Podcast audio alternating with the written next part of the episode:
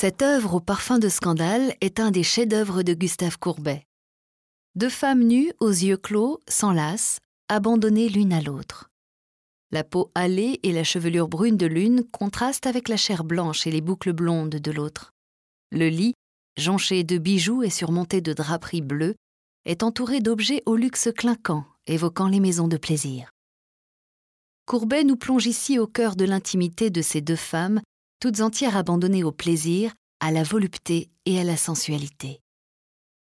Officiellement intitulée Le sommeil, cette œuvre est aussi connue sous les titres de Paresse et Luxure, Les deux amies ou encore Les dormeuses.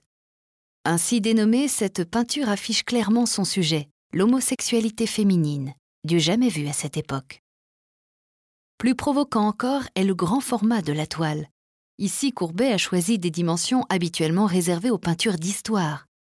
Longue de 2 mètres et haute de 1 mètre 35, l'œuvre impose donc ces deux corps enlacés grandeur nature, bousculant ainsi les conventions. Le fait que l'œuvre ait été une commande a sans nul doute donné cette liberté à Courbet.